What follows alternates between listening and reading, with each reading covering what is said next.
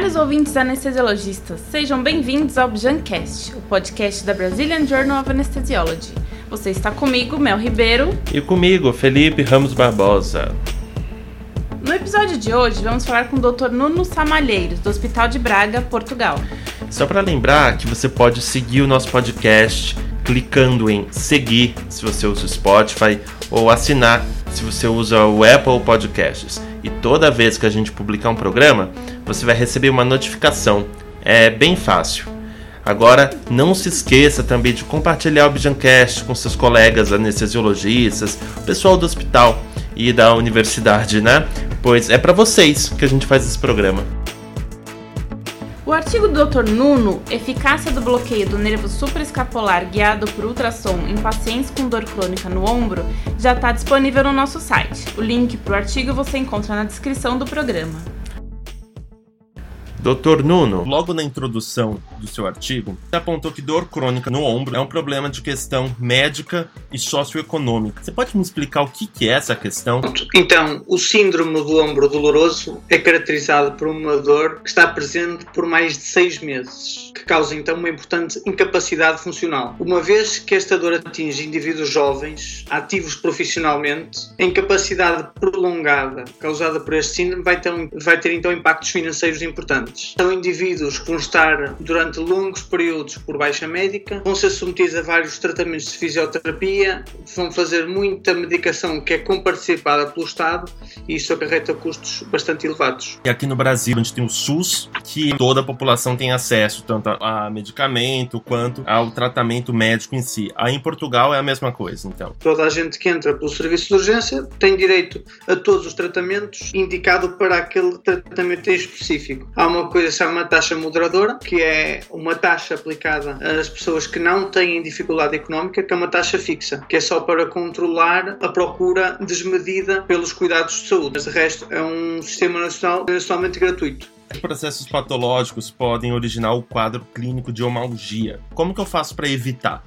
O nosso estudo não se foca na prevenção primária da, da dor do ombro. Trata-se sim no seu tratamento. O trabalho foca-se então nos doentes com dores crónicas no ombro, que já foram tratados com medicação convencional e que não resultou. No entanto, sabemos que um dos fatores importantes para a cronificação desta dor é uma dor aguda mal controlada. Para além disso, é fundamental adotar um estilo de vida saudável, nomeadamente com uma alimentação saudável, uh, realizar atividade física regular e, e, obviamente, ter os cuidados necessários com a sua postura. Uh, não podemos estabelecer exatamente uma causa e efeito em relação a isso, ou seja, uma pessoa que tenha, que se alimente bem, que tenha um estilo de vida saudável, que tenha uma postura correta, pode vir na mesma a desenvolver uma dor no ombro, mas obviamente que num universo com muita gente, aqueles que terão esse tipo de comportamentos terão menor probabilidade de ter um síndrome do ombro doloroso. O bloqueio, ele é amplamente utilizado hoje em dia?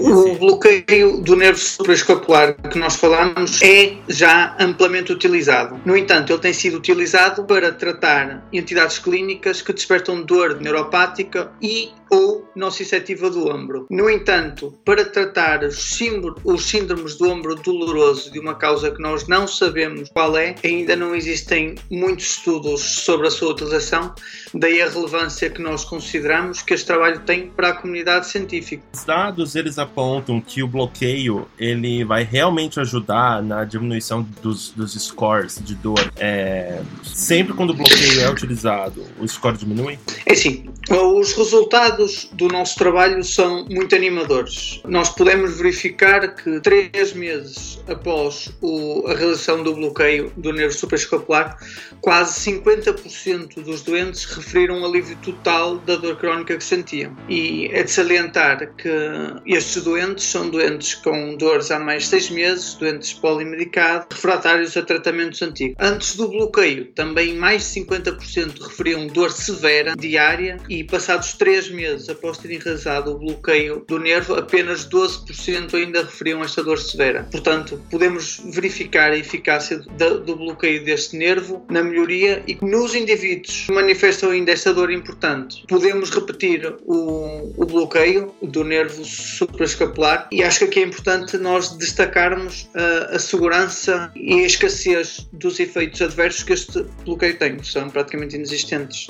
tratamento via BNSE ele vai excluir a necessidade de fisioterapia, uso de medicamentos? Muitas vezes os doentes em que nós realizamos o bloqueio do nervo supraescapular, indivíduos que já realizaram tratamento médico, já realizaram fisioterapia. Houve um estudo randomizado em 2015 por parte do, do Sr. Killich que já estudou o benefício de aliar o bloqueio do nervo à fisioterapia em doentes com capsulite adesiva. E eles concluíram que o bloqueio bloqueio do nervo supraescapular era um método seguro e bem tolerado e que havia um claro benefício na redução dos níveis de dor e na melhoria da capacidade funcional. 93% dos doentes realizavam a medicação opioide antes de realizarem o bloqueio do nervo e no final nós concluímos que após a realização do bloqueio do nervo houve diferenças significativas no número de doentes que conseguiram reduzir o consumo de opioide. Como que funciona o bloqueio de um nervo? Nós temos vários tipos tipos de neurónios. Aí existem aqueles neurónios que estão mais à superfície e que vão, por exemplo, uh, sentir a dor. E esses neurónios, quando são estimulados, eles vão encaminhar essa informação para outros neurónios que depois vão encaminhar essa informação para o cérebro. Quando nós queremos bloquear, então, um nervo, o que vamos fazer é bloquear a capacidade desse nervo comunicar com o nervo seguinte e daí a mensagem não ser transmitida e, portanto, não ser interpretada como dor. Portanto, basicamente, o que nós fazemos quando injetamos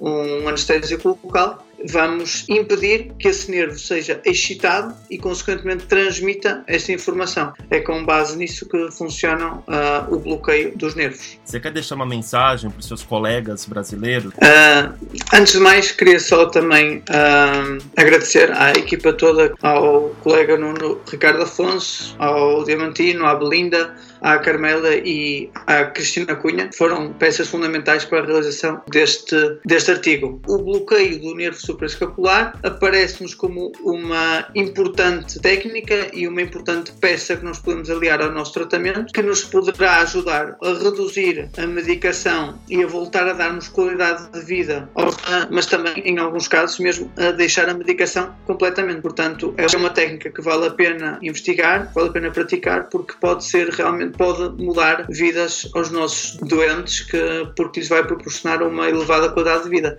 Mas, tal como se viu no nosso estudo, e seguramente tem estudos que vêm a provar que efetivamente este bloqueio é extremamente eficaz e praticamente inócuo. Gostou desse episódio do nosso programa? Tem alguma crítica, elogio, sugestão? Fale conosco por nossas redes sociais. No Instagram e no Twitter, arroba Joibjano. No Facebook e no LinkedIn, busque por Brazilian Journal of Anesthesiology. Se você entrar no nosso site www.bjan-sba.org, você encontra banners que encaminham para todas as nossas redes sociais, além do banner Online First, onde estão os artigos mais recentes que ainda não saíram na Bijan. Dá uma conferida. E muito obrigado por acompanhar até aqui o quarto episódio do Bijancast. Até a próxima. Tchau, tchau.